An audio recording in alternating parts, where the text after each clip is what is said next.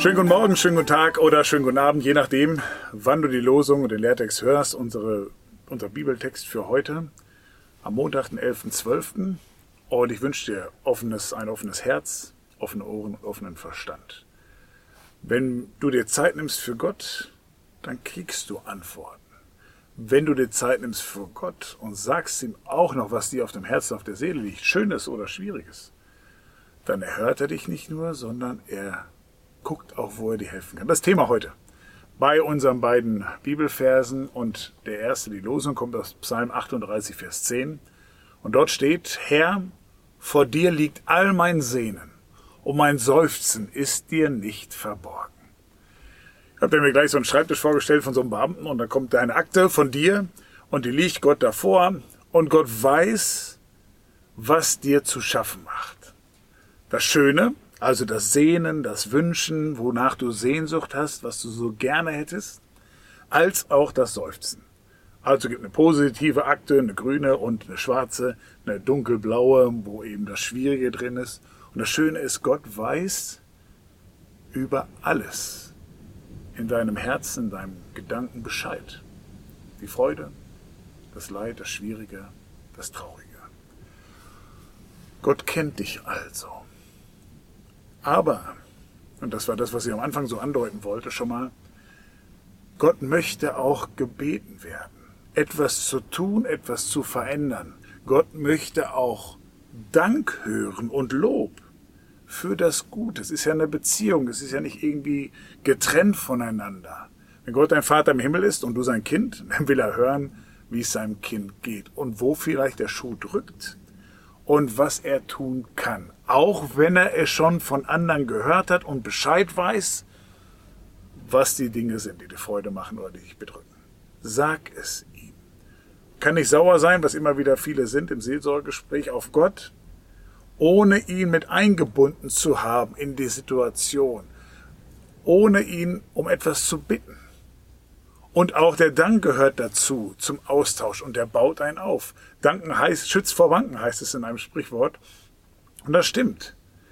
Wer keine Beziehung fliegt, im Guten und im Schlechten mit Gott, der kann eben nicht erwarten, dass Gott aktiv ist in seinem Leben, dass man was spürt, dass man was zurückkriegt. Deswegen heute nochmal immer wieder, und es kann nicht genug sein, betet mit Gott, redet mit Gott. Es ist ja nichts anderes. Es soll nicht so fromm klingen, sondern redet mit Gott, tauscht euch aus mit Gott, erzählt ihm einfach von eurem Tag, was euch wichtig war, was euch gefallen hat, dankt ihm lobt ihn und bittet ihn um die Dinge, die schwer sind.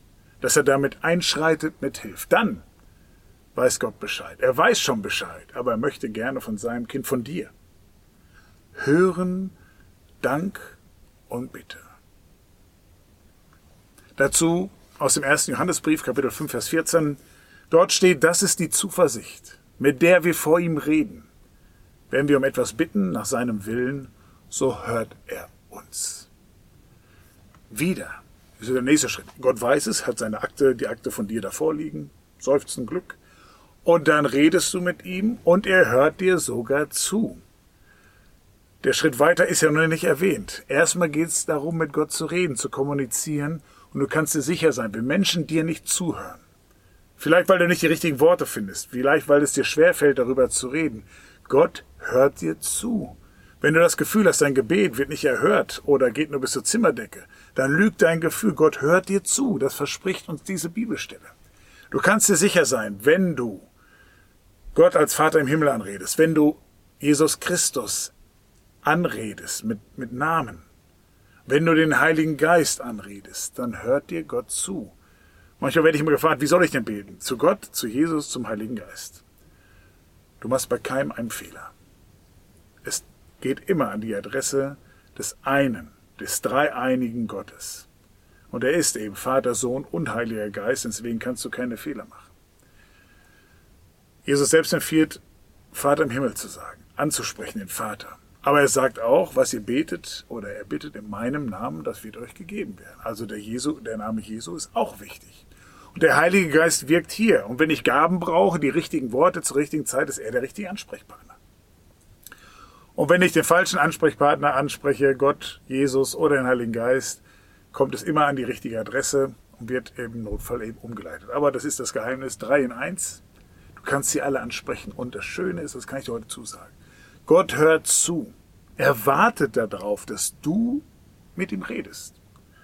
Deswegen ist der Anfang so schön hier bei Johannes. Das ist die Zuversicht, mit der wir vor ihm reden. Reden, nichts Frommes.